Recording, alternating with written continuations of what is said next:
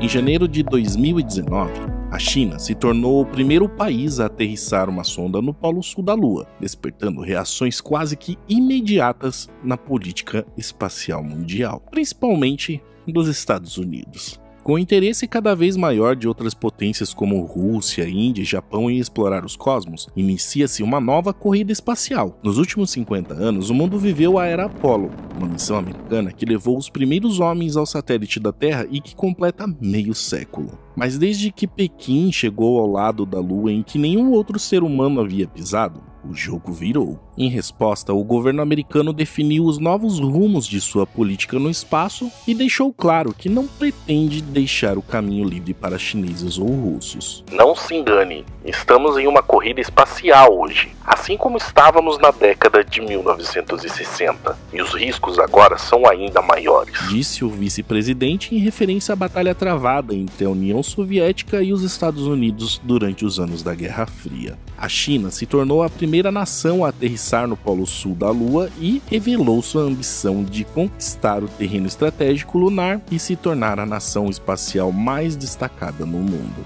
E a Rússia tem cobrado dos Estados Unidos mais de 80 milhões de dólares por assento toda vez que um astronauta americano viaja para a Estação Espacial Internacional a ISS. Os americanos aposentaram sua frota de ônibus espaciais em 2011 e atualmente a única espaçonave ativa capaz de transportar astronautas para a ISS é a russa Soyuz, inaugurada em 1967. Vince é o responsável na Casa Branca pela política espacial e colocou como meta para seu país levar novamente, depois de 50 anos, astronautas americanos à Lua em 2024 em seu programa Artemis.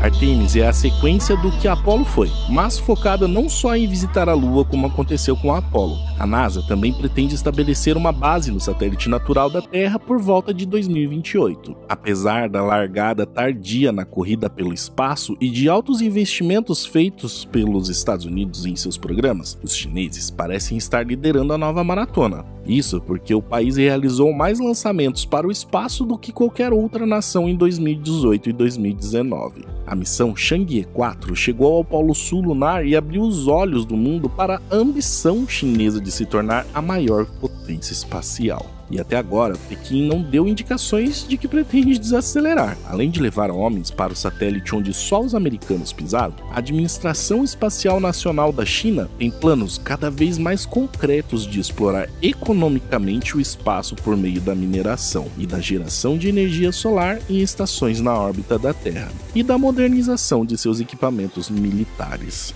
O cronograma traçado prevê ainda o estabelecimento de uma base de pesquisa no Polo Sul da Lua nos próximos 10 anos, e o envio a Marte de duas sondas até 2030 para determinar a existência de água congelada e realização de pesquisas há mais de 17 anos, em 2002, o cientista-chefe do programa lunar chinês, Ouyang Zuyan, comprovou o interesse de seu país na geração de energia e recursos por meio de exploração lunar. Quem conquistar primeiro a Lua se beneficiará primeiro. Mas dessa vez, os Estados Unidos têm mais competidores. China Estados Unidos e Rússia não são os únicos nesta corrida. União Europeia Índia, Japão, Coreia do Sul e Israel também têm grandes interesses no desenvolvimento de tecnologia espacial para se beneficiar do que a Lua pode oferecer aos seres humanos. Se já não bastasse isso, a corrida pela Lua no século XXI se tornou ainda mais acirrada com a entrada de companhias privadas no páreo.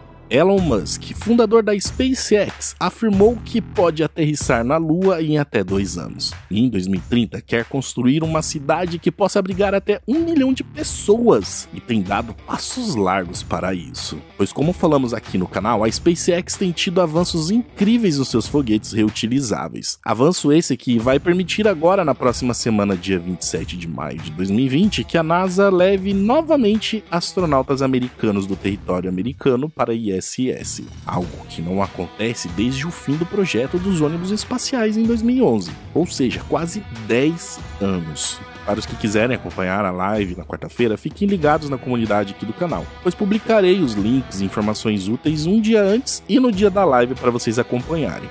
Com o início do envio de pessoas para o espaço, a SpaceX entra para um novo patamar. Isso porque, apesar de ter tido sucesso em tantas missões com a Falcon 9 e a Falcon Heavy, ainda não havia levado nenhum ser humano para o espaço. E assim, ela avançará para as missões espaciais tripuladas mais avançadas. E o avanço não para por aí. A Starship, que havia sofrido vários atrasos de projeto devido a problemas com explosões inesperadas, finalmente teve o problema resolvido e parte agora para testes de voo em baixa altitude com o protótipo SN5 e SN6 e vem sendo testada arduamente dia após dia pelo que eu tenho acompanhado, ela tem sido finalmente aprovada com maestria em todos os testes e agora o projeto tem avançado mais rapidamente. Para John Logston, professor e fundador do Instituto de Política Espacial da Universidade George Washington, a complexidade do cenário atual é um dos principais fatores que diferenciam as novas ambições da corrida que se iniciou há mais de 60 anos entre americanos e soviéticos e que levou aos primeiros passos de Neil Armstrong na Lua em 1900 1969.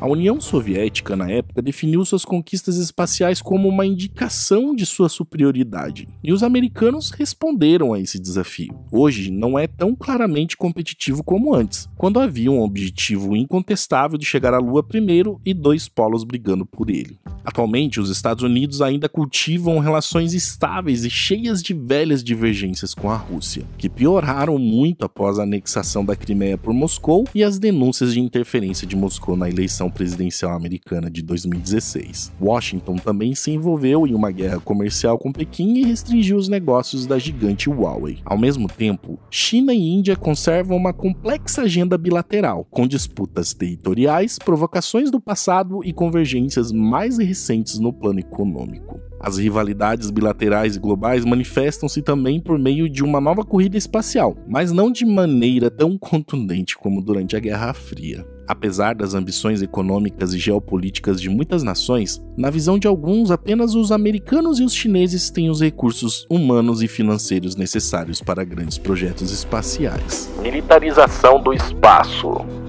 Um vazamento de ar no casco da nave russa Soyuz MS-09 que estava acoplada à ISS gerou atritos em 2018. Moscou afirmou inicialmente que o incidente foi causado por sabotagem, mas depois atribuiu o vazamento a um erro humano. O mundo não está preocupado somente com a liderança da China na nova corrida pelo espaço, mas também com o que a potência oriental pode fazer com as novas tecnologias desenvolvidas. Como as forças militares de Pequim controlam a maior parte dos programas espaciais, a grande apreensão de que seu objetivo seja, na verdade, usar seus sistemas de lançamentos para reunir informações sobre seus adversários ou para bloquear qualquer tentativa de outro país fazer o mesmo. Na minha opinião, os Estados Unidos estão mais preocupados com as ameaças militares espaciais de Pequim do que com os astronautas chineses chegando na Lua antes dos americanos retornarem para lá. Segundo a Agência de Inteligência de Defesa Americana, a China possui um míssil anti-satélite operacional, que está instalado em terra e é capaz de atingir alvos na órbita mais próxima da Terra. Pequim ainda quer lançar até 2020 uma arma laser para combater sensores espaciais. A preocupação americana não se limita às ações chinesas. A Rússia já realizou em diversas ocasiões testes bem-sucedidos com seu sistema de mísseis antissatélites. Em fevereiro de 2019, o Pentágono acusou seus dois adversários de armar o espaço. Na mesma linha, o governo indiano afirmou que possui tecnologia para desenvolver suas próprias armas espaciais. Em respostas a todas essas ameaças, os Estados Unidos anunciaram a criação da Força, Força Espacial, Espacial, o sexto braço de suas Forças Armadas. A Câmara dos Deputados americana também aprovou em março uma lei que estipula especificamente o desenvolvimento e a implantação de arquitetura de sensores no espaço até o final de 2022, para garantir a eficácia das defesas antimísseis do país. A França seguiu o mesmo caminho com a criação de um comando espacial dentro de sua força aérea. O governo americano ainda vem restringindo o acesso de estudantes e professores chineses ao país, como forma de barrar qualquer transferência de tecnologia. A tática se assemelha àquela adotada durante a Guerra Fria, quando engenheiros estrangeiros foram isolados e até deportados por atividades comunistas e espionagem. Direito espacial. Se a militarização do espaço é uma realidade, o principal tratado internacional sobre o direito no espaço determina claramente que a Lua e todos os demais corpos celestes só podem ser utilizados para propósitos pacíficos. O próprio texto, porém, não é suficiente para evitar novas compulsões imperialistas, desta vez fora da Terra, nem para punir quem descumpra seus termos. O Tratado do Espaço Sideral, considerado a carta magna sobre a exploração espacial, foi assinado inicialmente pelos Estados Unidos, a União Soviética e o Reino Unido em 1900 1967, em plena Guerra Fria. Atualmente, 109 países fazem parte do pacto, enquanto outros 23 assinaram o documento, mas não ratificaram. Além de limitar o uso do cosmo para ações exclusivamente pacíficas, o acordo também proíbe o posicionamento de armas de destruição em massas no espaço. Também estabelece que o universo além da Terra será livre para exploração e uso de todas as nações, mas nenhum país pode reivindicar propriedade ou soberania sobre o espaço ou qualquer corpo celeste. E os Estados Unidos e a NASA deixaram muito claro que a bandeira americana colocada na Lua foi uma homenagem aos contribuintes do país, não uma forma de reivindicar a Lua para a pátria. O tratado, contudo, não menciona o uso de armas sem poder de destruição em massa nem cyberataques capazes de, na Terra, acabar com uma missão espacial. Especialistas também argumentam que a militarização esteve presente desde o primeiro dia da exploração humana e que a corrida espacial é apenas uma maneira mais pacífica de mostrar capacidade bélica. Há também muita discussão sobre a legalidade da exploração de corpos celestes por meio de mineração, e outras atividades invasivas, e dúvidas sobre se essas atividades constituem uma violação da proibição de reivindicar propriedade. Independente de qualquer coisa, é necessário debater mais sobre as consequências das atividades no espaço para o meio ambiente com o acúmulo de lixo espacial. Ataques contra satélites e estações espaciais e a destruição de objetos em órbita causariam a fragmentação desses alvos e a criação de um gigantesco lixo espacial. A preocupação da comunidade científica é que se crie um invólucro de lixo em torno da Terra que impossibilite novos lançamentos. Linha do tempo.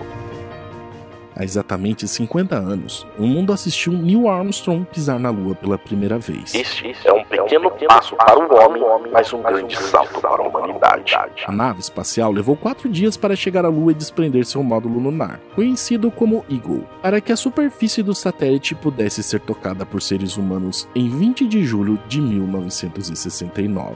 O piloto do módulo de comando Michael Collins disse que a tripulação sentiu o peso do mundo nos ombros, pois sabiam que todos estavam olhando para eles sejam amigos ou inimigos. Ao todo, 12 astronautas americanos estiveram em solo lunar. Após a Apollo 11, outras cinco missões levaram astronautas americanos até a Lua, mas o objetivo de explorar o satélite da Terra foi abandonado em dezembro de 1972 com o voo da Apollo 17. Os motivos para esta decisão foram tanto a falta de verbas cortada pelo Congresso americano, quanto o desinteresse da opinião pública americana com o projeto, mas que agora, com a China e as iniciativas privadas no páreo, as coisas estão mudando. E você, gostou do vídeo? Tem algo a complementar? Escreva aí pra gente nos comentários, vamos adorar saber. Aproveitando também, já deixa seu like, isso ajuda demais o nosso conteúdo a se tornar relevante aqui no YouTube. E se inscreva no canal se for novo por aqui, beleza? Um abraço e falou!